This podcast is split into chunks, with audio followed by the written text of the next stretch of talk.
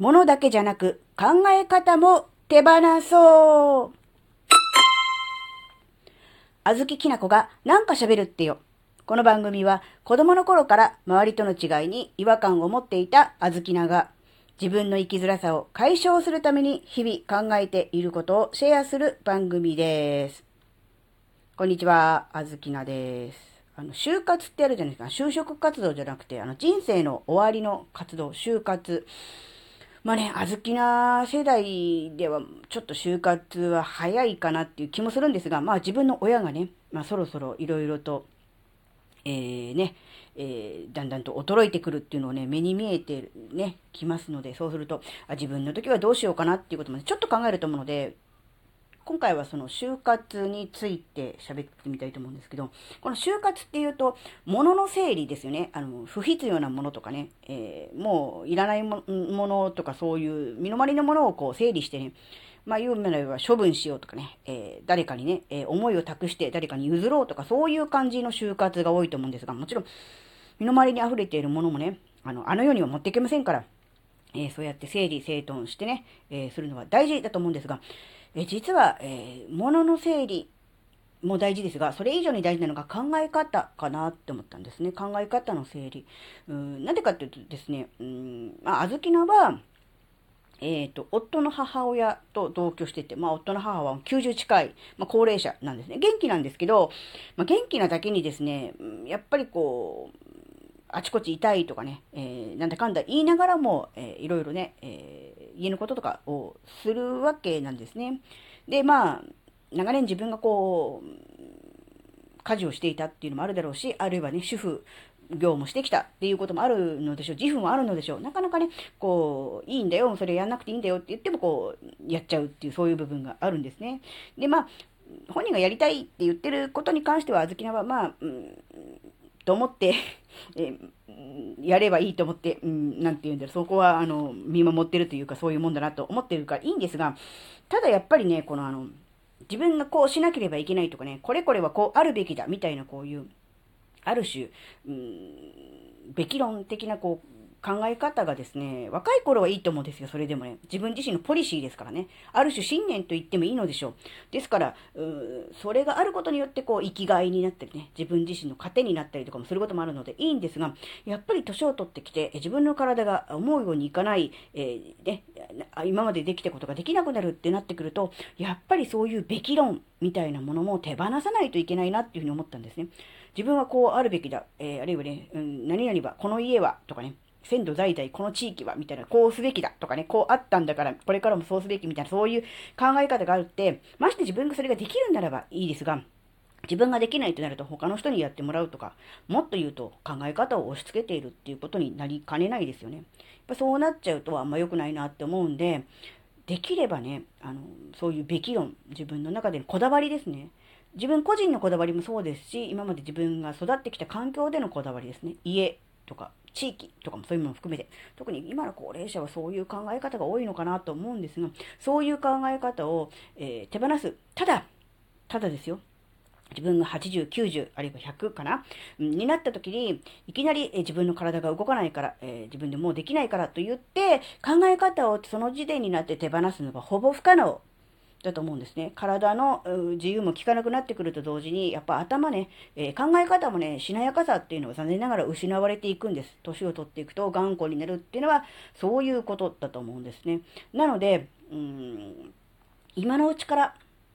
うん、そうですね、まあ、40代後半、50ぐらい、親の、うん、介護やあるいはね、衰えを目の当たりにした段階で自分はどうなのかなって考えた時の段階で、えー、なんだろう、身の回りのものをね、少し整理して手放すっていうことをすると思うんですが、それと同時に物だけじゃなく考え方も少しずつ手放すのが大事かなって。手放す、将来に向けて、えー、手放す、考え方を手放すための練習を始めるっていうことですね。うん、結構ね、人って、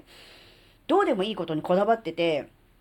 がんじら、がんじがらめになっていて、うまく進まないっていうことが結構往々にしてあるんですね。もちろん、あずきなにもあります。なので、やっぱりその自分自身をね、こう、縛っている、うん、あるいは時代にそぐわない、あるいは今の自分の状況にそぐわない考え方っていうのに気づくっていうのがまずスタートラインかなって思ったんですね。で、そこに気づいて、あ、これもういらないなって。確かにこの考え方で今までやってきて自分を鼓舞してきて頑張ってきたけどこれから先この考え方を持ってると、えー、ね、先細りだな、良くないなって思った段階で、うん、少しずつ一気にっていうのはできればいいですが、なかなか難しいですよね。今まで、うん、生きてきた経験値とかありますからね。なので、あ、この考え方を持ってるとこれから先うまくいかないなっていうことにまず気づく。そして気づいたら少しずつ手放していく。そういう、なんだろう、訓練をしていく、練習をしていく、そういう時期かなって思ったんですね。で、自分の中でそういうこだわりとか、思い込みも含めてですけど、そういうのがね、だんだん少なくなっていけば、年を取った時にすごく生きやすくなると思うんですね。うん、やっぱりこう、今、小豆の子健康じゃないですか。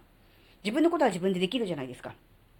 だけど、やっぱり将来的に体の自由が利かなくなって、えー、介護が必要になったら、どなたかからね、お世話をしていただかないと生活していけられなくなりますよね。その時に、うん、例えばですね、あのね、トイレのね、あの、方の